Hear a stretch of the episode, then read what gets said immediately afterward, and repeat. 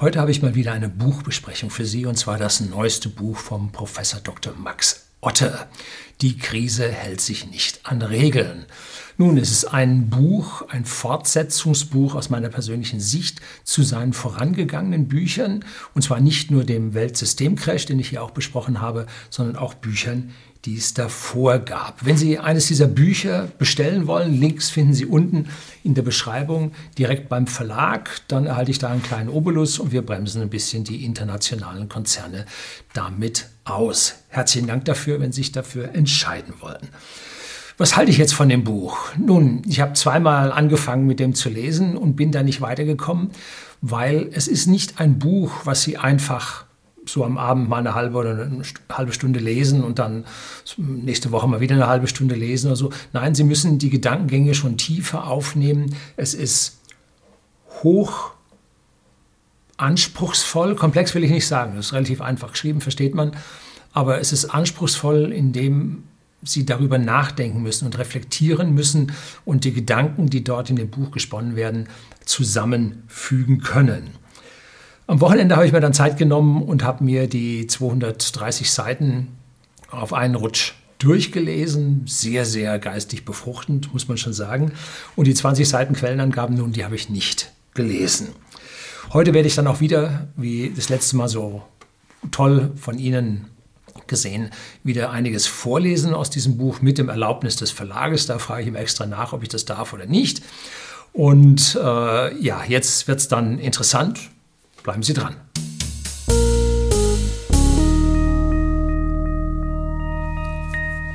Guten Abend und herzlich willkommen im Unternehmerblog, kurz Unterblog genannt. Begleiten Sie mich auf meinem Lebensweg und lernen Sie die Geheimnisse der Gesellschaft und Wirtschaft kennen, die von Politik und Medien gerne verschwiegen werden. Und heute ist es mal ein bisschen anders. A, habe ich wieder mein Tablet hier ähm, dabei auf dem Halter, der noch ein bisschen wackelig ist. Und ich habe die Lichtsituation im Studio ein bisschen geändert, weil dieser Scheinwerfer, der ist da, äh, der knallte mir dermaßen ins Gesicht, dass ich also ständig mit den Augen zu zwinkern angefangen habe, was einige Leute dann doch gestört hat. Jetzt habe ich die Scheinwerfer mal runtergedreht und die Blende verändert und so. Ja, wenn es nicht ganz so toll wird, äh, ich drehe da wieder zurück. Ich habe mir die Einstellung gemerkt, müssen es halt mit meinem Augenzwinkern wieder besser klarkommen. So, Professor Otte hat sich mit diesem Buch ja dazu entschlossen, sein eigenes Gedankengebäude, das er von unserem wirtschaftlichen System und von unserem Staat hat, aber auch seine globale Sicht hier zu Diskussion zu stellen, auszubreiten, und zwar mit in einer fiktiven Interviewform, wo 99 Fragen an ihn gestellt werden, die er sich vermutlich alle selber gestellt hat oder die er aus seinen zahlreichen Auftritten hier in den sozialen Medien dann natürlich als Kommentare bekommen hat. Sie kennen mich als Wirtschaftsliberalen mit einem Hang zum Libertären. Und wir Liberal-Libertären haben also ein großes Herz für Andersdenkende, solange sie auch frei denken und niemandem hier etwas ganz massiv vorschreiben wollen und aufoktroyieren wollen, dass wir uns also hier einem äußeren Zwang fügen müssen. Da sind wir äh, liberal, libertären relativ frei. Und es gibt ein Video, ich suche Ihnen das raus, schreibe es auch in die Beschreibung rein, wo sich äh, Professor Otte mit Dr. Krall innerhalb der Degussa unterhält und hier so gewisse Unterschiede zwischen einer ziemlich libertären Einstellung vom Dr. Krall zu einer mehr, ja, sagen wir, ordoliberalen Einstellung vom Professor Otte äh, gegenüberstehen. Aber beide sind natürlich so liberal-libertär, dass sie sich sehr, sehr gut verstehen äh, und auch in ihren anderen Aktivitäten öfter mal gemeinsam medial auftreten und zu sehen sind. So, was ist nun ein Ordoliberaler? Der sieht eine gewisse Aufgabe, größere Aufgabe des Staates, als es ein Libertärer sieht. Der sagt, das ordnet sich von alleine. Und ein Ordoliberaler sagt, wir brauchen aber feste Randbedingungen, wir brauchen einen äh, guten, soliden, ordentlich geführten Staat und das zusammen mit einem liberalen Wirtschaftsverständnis wird zu einer vernünftigen äh, ja, Situation für den Bürger führen. Und in unserer Vergangenheit gibt es ausreichend Zeiten, wo es sich gezeigt hat, dass solche Systeme funktioniert haben, bis dann die verschiedensten Leute dran gedreht haben. Ja, so. Ähm, ich habe natürlich auch selber sowohl mit Professor Otte als auch mit Dr. Krall äh, so meine mentalen äh, Dispute, die ich für mich austrage oder maximal hier vor der Kamera, aber nicht mit Ihnen. Um, und zwar sehe ich als nichtgläubiger Mensch ist mir nicht gegeben. Und äh, wenn jemand nun von Natur aus nicht gläubig ist und er tut so, als ob er gläubig wäre, äh, dann sehen die Gläubigen das ja als, äh, ja als Heuchlerei an oder so. Also damit muss ich mich nicht verstellen. Ich bin nicht gläubig und bleib nicht, bleib nicht gläubig. Also da kann man nichts machen. Da kann man mich auch nicht zu überreden, obwohl das hier oft probiert wird. Ich habe was gegen Mission, äh, sodass sich also beim Dr. Krall die seine Aktivität in der Erzdiözese als auch in der Kirchengemeinde vom Professor Otte äh, hier meine Probleme habe. Aber wir sind Liberale, Libertäre. Äh, wir kommen damit ganz locker zurecht. Genauso bin ich ein Verfechter der Elektromobilität, weil ich aus technischem, wissenschaftlichen, physikalischen Sinn heraus sie als deutlich überlegen sehe. Um, allein aus der ganzen Energieumsetzung und dem kanonischen Wirkungsgrad im Vergleich zu Verbrennern, äh, die dort als, ja, als Stütze unserer heimischen Wirtschaft gesehen werden. So, und da sagt der Libertäre, der sagt, sollen die doch machen, was sie wollen, Hauptsache subventionieren nicht. Auch meine Meinung. Die Verbrennungsindustrie wird viel zu stark subventioniert oder wurde viel zu stark subventioniert. Aber genauso braucht die Elektromobilität auch nicht. So, und auf diesem auf dieser Ebene der nicht subventionierten Fortbewegung ähm, sollte das also alles soweit funktionieren. So, also meine Einstellung deckt sich mit Professor Otte ziemlich gut, ähm, bis auf ja die interessante Eigenschaft, dass Professor Otte CDU-Mitglied ist. Der ist da ziemlich unbequem in seiner eigenen CDU, ähm, soll öfter vorkommen. Ich habe auch letztlich mal hier über die kommenden Wahlen und die CDU gesprochen, gibt es auch unten ein Video dazu, äh, wie hier äh, im Prinzip der neue Parteivorsitz gewählt wurde. Das war, hatte also ein echtes Geschmäckle, um, sodass ich also da mit den aktuellen äh, Bestechungsgeschichten mit der CDU auch ganz, ganz wenig am, am Hut habe. Ähm, gut. Wo liegen nun die fundamentalen Einstellungen von Professor Otte, um mal ihn gemeinsam mit den anderen Büchern einzusortieren? Er sieht den Euro also als massive Fehlgeburt an, ähm, wobei ich nicht dabei bin. Ich sage, den Euro halte ich für ein hervorragendes Konstrukt, wenn man sich denn nun an die Gesetze, die man sich selber gegeben hat, nicht Gesetze, an die Vertragsbestandteile, weil die EU ist eine Vertragsunion und kein Superstaat, äh, in dieser Vertragsunion gegeben hat. Man hält sich aber nicht dran, weil wenn man die Einzelstaaten pleite gängen ließe, wenn sie ihren Euro, entschuldigen Sie, ihre Volkswirtschaft verkacken, äh, dann darf man sie nicht retten. Aber der Euro wird ja hochgehoben als ich weiß nicht was und dann rettet man und dann muss man Geld drucken und so weiter. Also er, auch er sieht hier diesen Euro als Fehlgeburt an. Er sieht die Leistungen der Regierung Merkel vernichtend, äh, zieht dazu von Daniel Stelter das Märchen vom reichen Land und addiert dann dort hier im Buch dann auch die Billionen auf, die hier von der Regierung Merkel wirklich versenkt wurden im Orkus der Geschichte. Katastrophe. Dann sieht er die Übermacht der neoliberalen Konzerne, die gemeinsam mit der Politik gesellschaftszerstörend wirken. Und an dieser Stelle wird es nun ein bisschen schwierig. Ich sehe die Konzerne, wie Sie wissen, als Klein- und Mittelunternehmer, whisky.de, der Versender hochwertigen Whiskys an den privaten Endkunden in Deutschland und in Österreich, sehe ich die Konzerne auch als extrem kritisch an. Ich bin aber der Meinung, dass man sie nicht verbieten müsste oder heftigst regulieren müsste, das halte ich für die falschen Maßnahmen. Man sollte ihnen nur die Vorteile wegnehmen. Das würde schon reichen. Die Steuerfreiheit sollte man ihnen nehmen und die Absicherung von ihren äh, Geschäftsfeldern, die man per Gesetzen macht. Wenn man ihnen das nimmt, dann gibt es auch keine Konzerne mehr, weil nur dadurch können sie entstehen. Da haben wir also unterschiedliche Vorstellungen. Dann sieht er eine Vernichtung des Mittelstands, der kleinen und Mittelunternehmen, aber auch des Mittelstands im, als privaten Bürger und da bin ich 100% d'accord mit ihm. Und er sieht Keynes sehr positiv.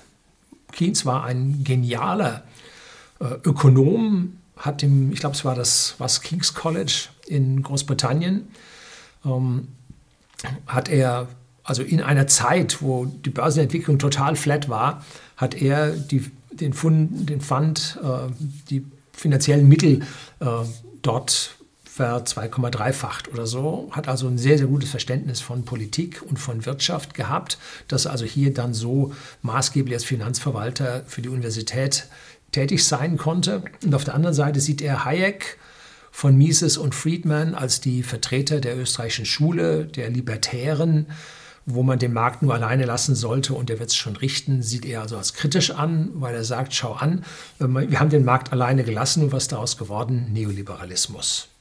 So, also da sieht er die Sache schwierig an. Wobei auf der anderen Seite muss man gleich sagen, komme ich nachher zu einer Stelle, wo er dann auch darauf eingeht, wie die Politik Keynes äh, falsch versteht und zwar bewusst, weil äh, er zwar den Staat als Stimulusgeber positiv sieht, aber in dem Moment, wo es den Stimulus nicht mehr braucht, muss man zurückfahren.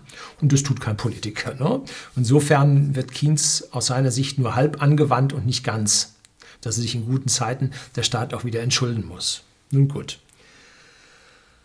Ähm, meine persönliche Einschätzung zu ihm, er hat deutsche und amerikanische Staatsbürgerschaft, äh, war als Professor weltweit, nicht weltweit, äh, überregional in USA und Deutschland und ich glaube sogar Österreich tätig und hat sich dann irgendwann aus meiner persönlichen Sicht aus diesem Lehrbetrieb etwas zurückgezogen, muss um 2008 gewesen sein, hat dort dann äh, im Prinzip seine Vermögensverwaltung gegründet und die ist die Max Otte Fonds. Schreibe ich hier unten mal rein, kriege ich kein Geld für, äh, nur damit Sie ähm, das Gesamtbild hier ein bisschen abstimmen können. Ich persönlich bin ja jemand, der sagt, kein Geld zwischen, kein Geld zwischen mich und andere. Nein, äh, zwischen mir und meiner Geldanlage sollte kein anderes sitzen. Ne? Äh, so, allerdings hat er jetzt äh, gewisse ethische Standards für seine Geldanlage, die ich sehr, sehr positiv sehe.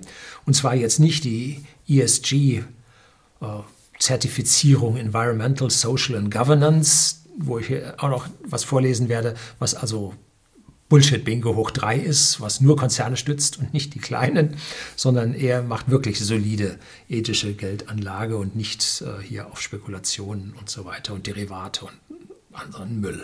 So. So, es gibt zwei grundsätzliche Ausprägungen liberaler Denkweisen. Und zwar das eine ist das Wirtschaftsliberale, zu dem ich mich auch zähle, und das andere ist das Gesellschaftsliberale. Nun, ich bin ein wirtschaftsliberaler Vertreter eindeutig. Äh, ich bin allerdings in meiner gesellschaftlichen Einstellung sehr stark familienbezogen. Also die klassische Familie als Kern unserer Gesellschaft. Ähm, und die Gesellschaftsliberalen sind aus meiner persönlichen Sicht die Familienzerstörenden, die die Aufzucht der Brut dem Staat überantworten wollen in staatlichen Kitas, ähm, die im Prinzip die Familien so hoch besteuern und mit Abgabenlast belegen, dass ihnen gar nichts übrig bleibt, als dass zwei Personen arbeiten gehen und die Kinder dann in staatliche Aufsicht müssen. Äh, sehe ich alles ganz, ganz kritisch. Gibt es Videos über Bildung von mir. Ähm, und damit stehe ich dann eher auf der konservativen Seite der Gesellschaft. Und die modernen Gesellschaftsliberalen, die sind so, jeder darf mit jedem und Ringelpiez mit anfassen und ja, ersparen Sie mir das. Ne? So. Max Otte schlägt vor, an dieser Stelle sich mehr mit den Klassikern der Philosophie gesellschaftlich zu beschäftigen, weil damit am Ende äh, ein viel konstanteres, äh, ethisch, moralisch einwandfreies Gesellschaftssystem entsteht, als das, das diese modernen äh, gesellschaftsliberalen Leute da mit ihren sozialistischen und kulturmarxistischen Gedanken halt haben wollen. Er sieht sich selber als politischen Ökonom und nicht so als reinen Ökonom einer speziellen Lehre, sondern die Ökonomen selbst sitzen in ihrem Elfenbeinturm in den Universitäten, haben ihre eigenen äh, Theorien, gehören der einen oder der anderen Schule an und es geht weiter und weiter in diesen speziellen Lehren, aber die Abbildung auf die tatsächliche Realität, die kommt ganz, ganz selten.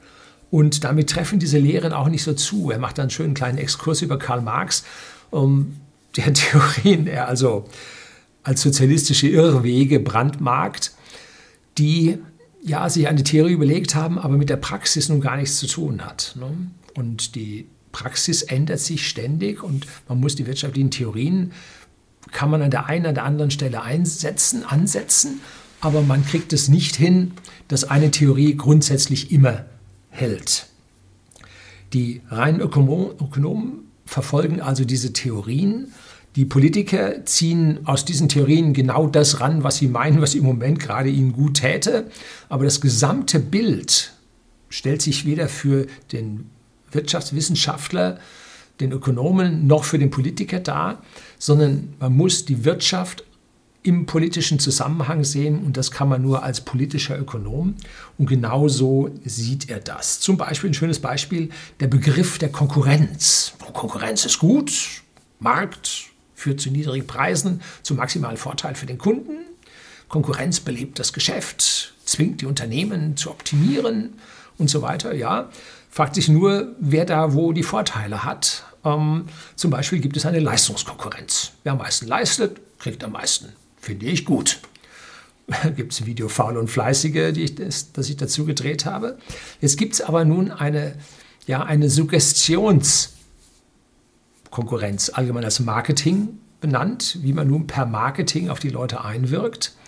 Und da muss ich sagen, naja, ähm, wer ganz, ganz viel Geld hat, der kann eine massive Beeinflussung der Gesellschaft vornehmen. Wer wenig hat, kann das nicht. Die kleinen und Mittelunternehmen haben wenig Einfluss auf ja, die allgemeine Gesellschaft, auf die Wahrnehmung, wird von öffentlich-rechtlichen Medien ausgeblendet, die kleinen nennt, man nicht bei Namen äh, und und und. Die großen Systemrelevanten werden immer benannt. Ähm, und damit ist im Marketing, im Suggestionsumfeld der Große dem Kleinen schon wieder gegenüber bevorzugt. YouTube ändert das gerade, die ganzen sozialen Medien ändern das da und schon kommt die Politik mit ihrem Netzwerkdurchsetzungsgesetz daher äh, und will hier die Kleinen nun einbremsen, damit also die Suggestionshoheit halt bei den Großen verbleibt. Und das Letzte bleibt dann die Gewaltkonkurrenz. Die, ja, die ist schlecht.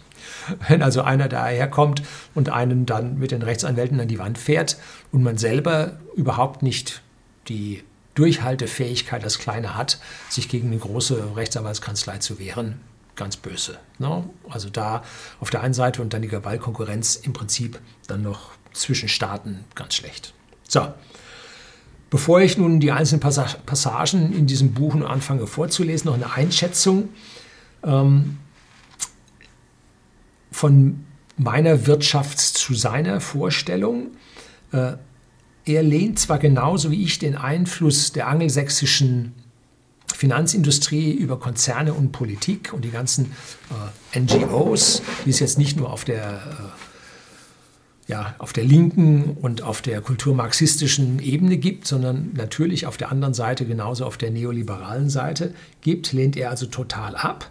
Aber er vertritt die Meinung, dass das mit den Nationalstaaten eine gute Idee ist und dass die sich zu einem Bund zusammenschließen und an der Außengrenze Zölle erheben, so ähnlich wie das der Deutsche Zollverein äh, 1833 verabschiedet hat und am 1. Januar 1834 dann eingeführt wurde. Und das führte zu einem massiven Aufschwung von, ja, sagen wir, Deutschland.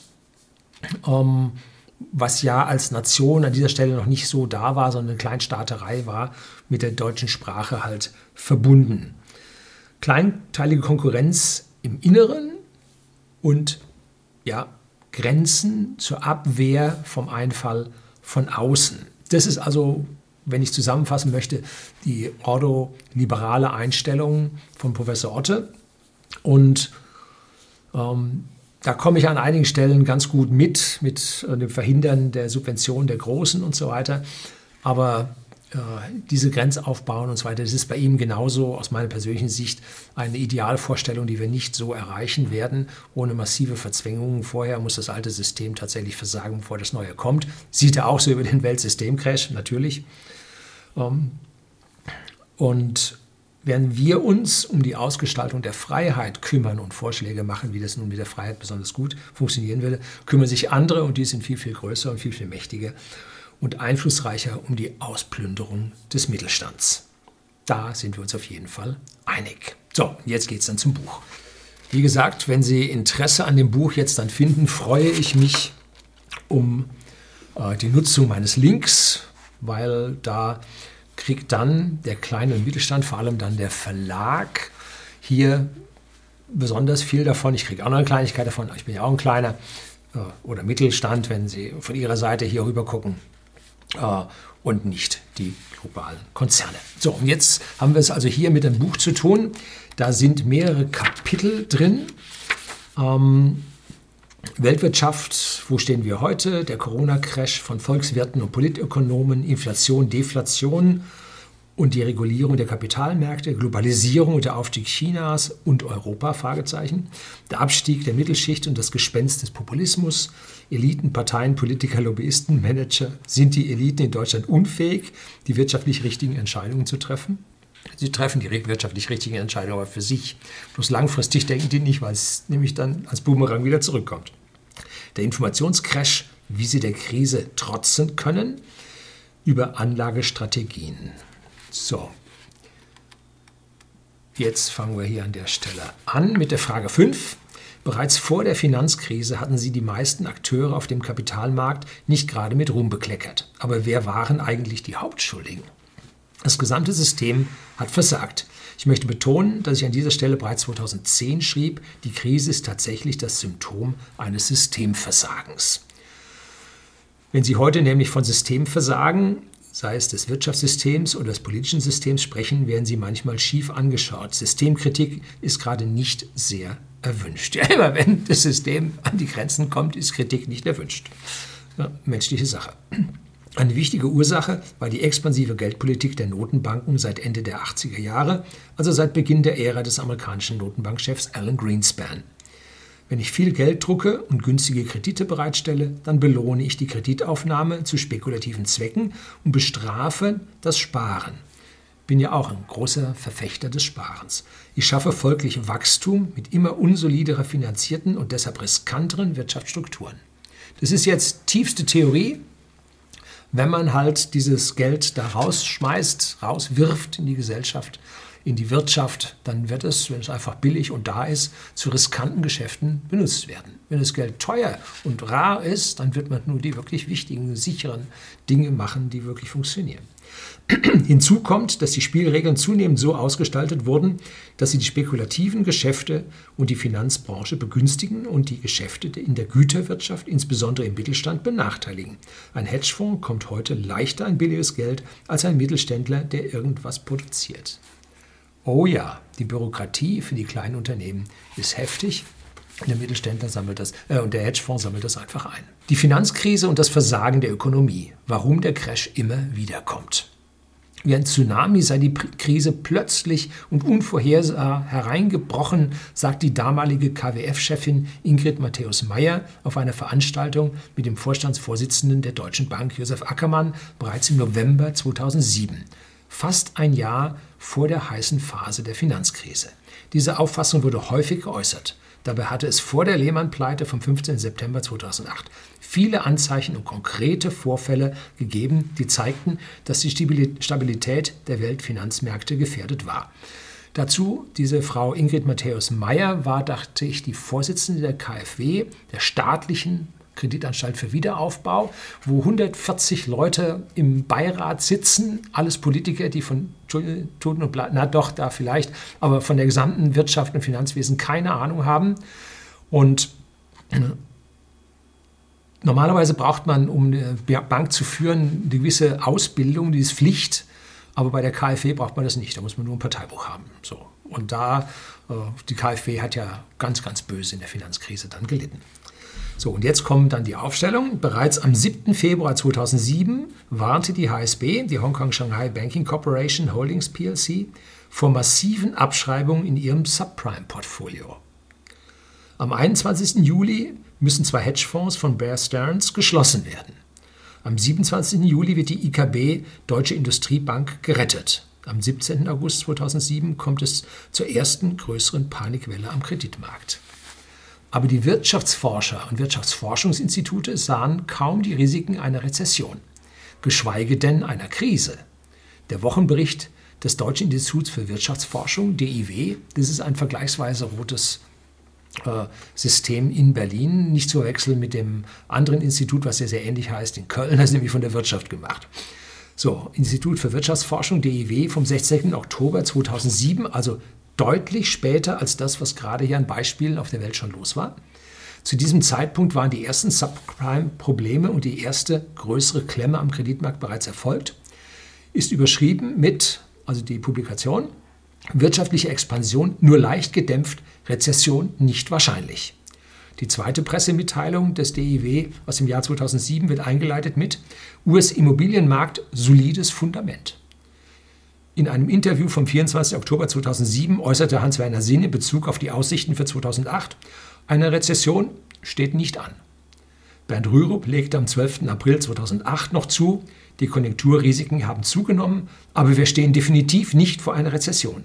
Die Liste ließe sich fortsetzen. Woran liegt denn das nun? Das liegt daran, dass die Wirtschaftsforscher, die als Experten in der Politik gefragt werden, natürlich das im Prinzip sagen sollen und müssen, was die Politik will. Und wenn sie das auf Dauer nicht tun, dann sucht man sich andere Forscher. Und wenn man nun nicht politikangenehme Forschung betreibt, dann bekommt man keine Mittel. Kennen wir alle. Ne? So, also hier geht es darum, dass die äh, Forschung an dieser Stelle, an die Wirtschaftswissenschaftler, äh, nicht mehr so frei sind, wie sie eigentlich frei sein müssten oder frei sein sollten. Mal gucken, ob ich das hier richtig habe. So, Frage 27. Die Volkswirte liegen also oft falsch, weil sie in ihren eigenen Fiktionen gefangen sind oder weil sie bewusst desinformieren wollen? Nein, das zweite geht mir zu weit. Aber Ökonomen sind tatsächlich in ihrem engen Weltbild gefangen und verlassen sich auf ihre abstrakten Modelle. Sie müssen sich immer wieder vor Augen führen, dass die Wirklichkeit größer und komplexer ist als das Modell. Sie müssen ständig, sie müssten ständig den Bezug zur Wirklichkeit herstellen und nach Übereinstimmung mit dem Modell suchen. Das tun sie aber nicht. Wenn ich bei meinem Hedgefonds stur nach Modell A vorginge, dann würde, ich der bald, dann würde der bald Minusrenditen produzieren. Dass viele Ökonomen die Realität in ihrer Komplexität nicht mehr sehen, ist Folge eines Lehr- und Lerndefizits. Über das Modell hinauszudenken, wird ihnen in der modernen ökonomischen Ausbildung geradezu aberzogen. In heutigen Vorlesungen bekommen die Studenten zu hören, dass Exporte das Volkseinkommen erhöhen und Importe dieses verringern oder dass ein Wirtschaftsabschwung mit über Schulden finanzierten Konsum gemildert werden kann. Spätestens nach der ersten Klausuren äh, stecken diese Gleichungen und Wirkmechanismen unverrückbar in ihren Köpfen drin und sie überlegen gar nicht mehr, welche gesellschaftlichen Rahmenbedingungen dahinter stecken. Frage 31. Nun kann ich für jedes Pro und Contra einen berühmten Ökonomen aus dem Hut zaubern. Lese ich Keynes, dann lerne ich, dass der Staat ins wirtschaftliche Geschehen eingreifen soll. Lese ich John Maurice Clark 1884 bis 1963, einen amerikanischen Ökonomen, dann lerne ich, dass die Einmischung des Staats häufig kontraproduktiv ist, weil die Wirtschaft von sich aus zum Gleichgewicht strebt. Wann gilt was in den Wirtschaftswissenschaften? Diese Sache mit dem Gleichgewicht ist die klassische Denkfigur des Marktes als Vollautomatismus. Irgendwann pendelt sich alles ein, man darf also nichts machen. Dasselbe hören wir von Hayek, von Ludwig von Mises oder Friedman. Das ist mir mit Verlaub zu simpel. Wir müssen zurück zur politischen Ökonomie und uns die politischen Strukturen anschauen. Wir dürfen die Wirtschaft nicht nur als Maschine betrachten, die man mit einem Hebelgriff neu justieren kann, sondern wir müssen uns über die Konstruktionsprinzipien der Maschine Gedanken machen und die Maschine unter Umständen umkonstruieren. Dafür braucht es kluge Ökonomen und noch mehr kluge Politiker mit sehr viel Durchhaltewillen sowie dem Mut, Dinge zu verändern, auch auf die Gefahr hin, abgewählt zu werden. So, also deshalb sehe ich, dass wir diese Politiker nicht haben werden und darum stehe ich mehr auf der österreichischen Schule mit Ludwig von Mises, Friedman oder auch dem Vordenker Hayek. So, Frage 33. Wenn sowohl US-Präsident Donald Trump als auch sein Nachfolger Joe Biden im Prinzip eine keynesianische Ausgabenpolitik betreiben, dann verwundert das auf den ersten Blick. Da stimmt doch was nicht. Es ist nichts Neues, dass Keynes von ganz unterschiedlichen Protagonisten zitiert wird. Selbst Richard Nixon hat schon Anfang der 1970er Jahre gesagt, dass wir jetzt alle Keynesianer seien. Keynes hat eben sehr viel und vor allem sehr viel Gutes gedacht und geschrieben. Wenn wir heute von dem Keynesianismus sprechen, dann meinen wir vor allem, dass der Staat in einer Krise durch gezielte, auch durch Schulden finanzierte Konjunkturprogramme die Wirtschaft ankurbeln soll. In einem schon zitierten Hauptwerk Allgemeine Theorie der Beschäftigung, des Zinses und des Geldes hat er die Grundlagen für diese Anschauung gelegt. Danach kann es Situationen geben, in denen die Wirtschaft von selbst in sich zusammenfällt. Wenn das Vertrauen dahin ist, die Anleger nicht mehr investieren und wenn das Geld gehortet wird, dann kann es zu einem Abwärtskreislauf kommen. Die klassischen Ökonomen haben das bestritten und argumentiert, dass es nicht so weit kommen werde, solange wir freie Märkte hätten, denn die Märkte seien stets vernünftig. Im schlimmsten Fall würden einige Preise fallen. Und danach werde erneut investiert, weil alles billiger geworden sei. Keynes hat dagegen schlüssig dargelegt, dass sie sich irrten und er bezog sich dabei auf die Erfahrungen nach der großen Depression von 1929. Wo stehen Sie in dieser Diskussion? Ich halte es für absolut richtig, dass in einer solchen Krisensituation eine Adrenalinspritze gesetzt wird und dass der Staat als zusätzlicher Nachfrage auftritt. Das Problem mit dem Kinesianismus rührt daher, dass die Politiker seit den 1960er Jahren schon bei kleinsten Störungen der Wirtschaft auf Keynes berufen haben, um die Aufnahme neuer Schulden zu rechtfertigen. Leider versäumen sie es aber dann in guten Zeiten, die Staatsschulden wieder zu begleichen, weil sie den Bürgern, sprich den Wählern, ungern zusätzliche Lasten aufbürden. Damit haben sie gewissermaßen nur den halben Keynes umgesetzt, und zwar den für sie angenehmen.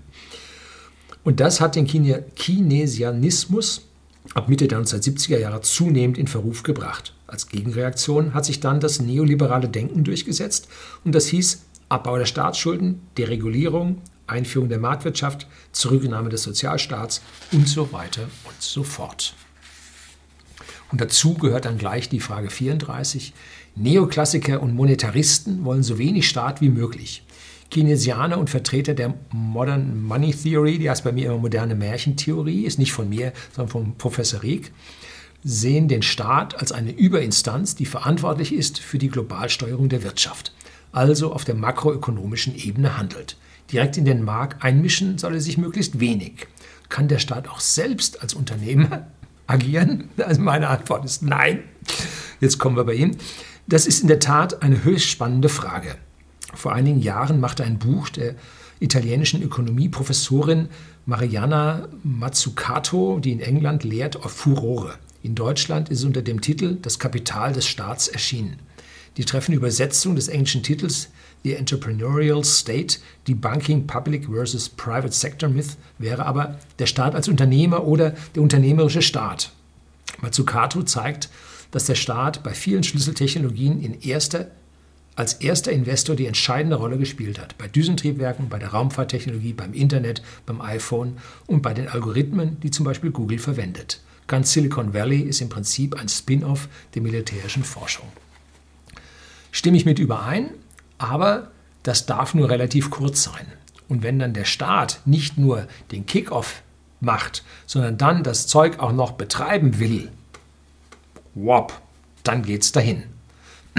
Also dieses ganze Ariane-Geschichte. Sieht man, wie der Staat an dieser Stelle dran festgehalten hat, keine Randbedingungen eingestellt hat, dass die private Industrie hier starten könnte. Und schon ist das ganze Geschäft weg in den USA. So, nun kommen wir dann mal langsam zum Ende. Äh, sind Private Equity Gesellschaften und Hedgefonds in Summe also gut oder böse? Wie bei jeder Finanzinnovation kann man sie sowohl zu guten Zwecken als auch toxisch nutzen. Wenn die Spekulation Wellen erzeugt und wenn viele Akteure mit Hilfe von Computerprogrammen mitmachen, dann bekommen wir sehr stark schwankende Finanzmärkte. Und das ist schlecht für die Realwirtschaft. Ich stehe völlig auf der Seite der Kritiker, wenn es darum geht, dass wir zu viel Spekulation haben, dass wir die Spekulationswirtschaft gegenüber der Realwirtschaft massiv begünstigt und übervorteilt haben. Wie gesagt, das Geld äh, an den kleinen und Mittelunternehmen ist viel schwerer zu erhalten von Seiten der KMUs zu erhalten, als ein Hedgefonds das einsammeln kann. Wir erheben kaum Steuern auf Finanztransaktionen. Wir haben leichtere Buchhaltungsregeln für Private Equity Gesellschaften. Als für den kleinen Mittelstand von mir. Jeder Mittelständler wäre froh, wenn er so wenig bilanzieren und veröffentlichen müsste wie die Private Equity Firmen. Zudem werden Kapitaleinkünfte wesentlich geringer besteuert als Arbeitseinkommen. Bei diesen lockeren Regeln konnte sich eine Finanzoligarchie herausbilden. Ich habe das zum Beispiel ausführlich im Berliner Republik, dem Debattenmagazin der SPD, dargelegt. Der ist quer über die ganze äh, Parteienlandschaft gewandert, Professor Otte, und äh, war sich da nicht zu schade, im öffentlich-rechtlichen aufzutreten und so weiter und so fort. Seitdem er aber hier ein bisschen wirtschaftsliberaler äh, agiert, äh, sieht man ihn in den äh, öffentlich-rechtlichen Medien dann nicht mehr. So. Der Begriff, Begriff Finanzoligarchie wurde 1912 vom wohl angesehensten amerikanischen Verfassungsrichter Louis Brandeis, nach dem sogar eine Universität benannt ist, geprägt. Brandeis sah damals die Demokratie durch die Machtkonzentration in den Händen einer kleinen Zahl von Männern, eben den Oligarchen und Finanzoligarchen, als sehr gefährdet an. Gut 100 Jahre später haben wir wieder ähnliche Zustände. Schon Platon ließ Sokrates in Der Staat sagen, dass Oligarchie jene Verfassung sei, die auf der Vermögensschätzung beruht, in der die Reichen herrschen und die Armen keine Macht haben. Sind Politiker so viel besser als die Hedgefonds? Wenn sie öffentliche Unternehmen privatisieren oder an Heuschrecken verkaufen, wird das Geld gerne genommen. Politiker nehmen sich viel zu wichtig. Einer der wichtigsten Sätze aus diesem Buch. Ein Politiker definiert sich heute nur noch über sein Image in der Öffentlichkeit und die Lautstärke des Applauses in einer Talkshow. Karl Lauterbach warnt. ja, gut. Aber es ist schon ein wenig paradox. Je geringer ihr Einfluss auf Entscheidungsprozesse ist, desto stärker müssen Politiker an ihrem Image arbeiten. Dazu begeben sich dann eben ganz in die Hände von Lobbyisten oder der Medienmaschine, um bei aktuellen Themen zu glänzen. Man kann oft genug beobachten, wie Spitzenpolitiker, die bisher nicht in Erscheinung getreten sind, auf einmal zu diesem oder jenem Thema ihren Senf dazugeben, nur weil es gerade in der aktuellen Diskussion ist.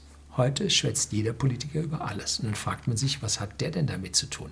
Der hat das A im Leben nie gemacht, B ist nicht sein Ressort, aber mitschnabeln muss er trotzdem. Also da fragt man sich. Dann geht es weiter über die Lobbys.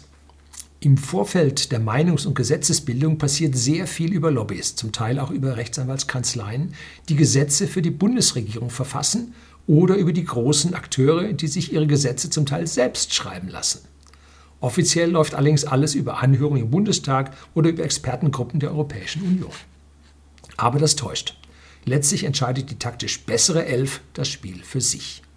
Der Staat ist nur noch ein schwacher Schiedsrichter im Kampf der Part Partien Partialinteressen. Jo. So darf es eigentlich nicht sein. Wir bräuchten dringend eine kompetente Ministerialbürokratie. Das Wort habe ich mir extra unterstrichen. Meine Rede seit Ewigkeit. Ich unterscheide bei den Beamten zwischen den armen Beamten, die den ganzen Mist in ihren Amtsstuben ausbaden müssen, nicht unterstützt durch die Politik, nicht unterstützt durch entsprechende Digitalisierung, die Akten von A nach B tragen. Äh, und die Ministerialbürokratie hat nichts Besseres zu tun, als permanent äh, neues Zeug abzuladen und damit A, ihre eigenen Beamten in der Fläche zu frustrieren und B, das auch noch über die Bürger auszurollen. Wir bräuchten dringend eine kompetente Ministerialbürokratie, die über Fachwissen und Expertise im eigenen Haus verfügt. Und jetzt kommt's. Im Finanzministerium sitzen, soweit ich weiß, ungefähr 2000 Juristen. Und die bringen es nicht fertig, ein Finanzmarktstabilisierungsgesetz zu schreiben, sondern müssen damit eine Anwaltskanzlei beauftragen. Da gab es einen Skandal, wo der Ball hübsch flach gehalten wurde. Ich finde das erstens blamabel, zweitens völlig widersinnig und drittens gefährlich für die Demokratie. Das ist das Bankensystem, das ist zu lang, das lesen Sie dann bitte selber. Und hier. Die liberal-interventionistischen Eliten des Westens lehnen, lehnen eine Großraumordnung ab, da diese ihre offene Weltordnung bedrohen würde. Der Regionalismus ist geradezu ein Albtraum. Doch darf die Frage schon gestellt werden, was an relativ homogenen Großräumen, die für Stabilität im Inneren sorgen und nach außen locker kooperieren, so verkehrt sein muss. Ähnliches hat Europa 1648 mit dem Westfälischen Frieden eine Ebene darunter auf der Ebene der Staaten erreicht. Man mischte sich in die Religions- und Glaubensfragen nicht mehr beim Nachbarn ein und koexistierte. Zwar sicherte das nicht immer den Frieden, aber ein großer Vernichtungskrieg wie der Dreißigjährige Krieg konnte mehr als 260 Jahre verhindert werden. Man sollte also die Möglichkeit einer Großraumordnung für die Welt nicht ungeprüft vom Tisch wischen, zumal unsere aktuelle Weltordnung an allen Ecken und Enden aus den Fugen gerät. Die Ökonomien solcher Großräume wären leistungsfähig genug, eine gewisse Deglobalisierung zu verkraften. Das ist ja das, was gerade kommt. Ne? Die Governance, die politische Koordination in den einzelnen Blöcken wäre einfacher als in der aktuell globalen Welt mit ihren multiplen Konfliktfeldern. Und eine solche Großraumordnung wäre auch die letzte Chance für Europa und das europäische Wirtschafts- und Gesellschaftsmodell. Da geht es dann jetzt um die Geldanlage und wie man sich in diesen Zeiten dann da drüber retten kann. Und da schreibt jetzt etwas ganz, ganz Wichtiges. Bin ich oft gefragt worden, was ich von diesen ESG-Fonds oder Geldanlagen halte oder Zertifizierung von Unternehmen. Also diese Environmental, Social and Governance. Das sind die ethisch guten Firmen. Ne? Und was halten Sie von sogenannten grünen und nachhaltigen Geldanlagen? Die werden ja, so hört man, immer beliebter, weil sie bei hohen Renditen auch noch für ein gutes Gewissen sorgen. Ist das denn so? Ich halte das leider für eines der großen Blendethemen der Finanzbranche, mit dem die nächste Generation wohlmeinender Anleger geködert wird. Früher hat man mit Lebensversicherung geködert, jetzt ködert man über die ESG. Man nennt es ja auch ESG-kompatible Kapitalanlagen, bei denen umweltbezogene, environmental, soziale, social und aufsichtsbezogene Governance-Kriterien berücksichtigt werden. Dahinter versteckt sich eine massive Zertifizierungsbürokratie und am Ende wissen Sie doch nicht, was Sie gekauft haben. Man kann nämlich durchaus einen Lieferanten oder einen Hersteller von Waffen ESG-konform zertifizieren. Funktioniert. Mein Standpunkt ist, Umweltschutz sollte gesetzlich geregelt werden. Meine Rede, Grenzwerte, die müssen aber alle einhalten und nicht irgendwie über Kraftfahrtbundesamt da nochmal dran drehen und nochmal einen Faktor 5 irgendwo drauf und so. Nee, nee, immer. Vom Anlassen bis zum Abstellen. Na, das geht technisch nicht. Andere Technik erfinden, dann geht's. Mein Standpunkt ist, Umweltschutz sollte gesetzlich geregelt werden. Wenn die Unternehmen dann im Rahmen dieser Gesetze handeln, kann man auch in sie investieren. Dieses Buch, wenn Sie das durchhaben, haben Sie eine Vorstellung davon, wie ein Land wie unseres in Summe funktionieren kann, ohne jetzt von top-down regiert zu werden. Und wir wissen ja, der Staat kann so ziemlich alles schlechter, sondern der Staat darf nur die entsprechenden Randbedingungen, die Leitplanken einstellen mit Grenzwerten, mit einer Gesetzesanzahl, das ist jetzt von mir, die bei einem Zehntel von dem liegt, was wir aktuell haben. Und dann muss die Wirtschaft innerhalb dieses Rahmens in Ruhe gelassen werden. Es sollte nicht subventioniert werden. Äh, es sollte Forschungsförderung mit Anstößen geben, aber dann nicht mehr zur Durchführung in der Breite, in der Gänze da finanziert werden. Der Staat ist immer der schlechtere Unternehmer. Das sieht Professor Otter an dieser Stelle dann auch so. So, wie gesagt, ich freue mich, wenn Sie das Buch äh, nicht über die internationalen Schienen bestellen, sondern direkt beim Verlag. Das soll es gewesen sein. Herzlichen Dank fürs Zuschauen.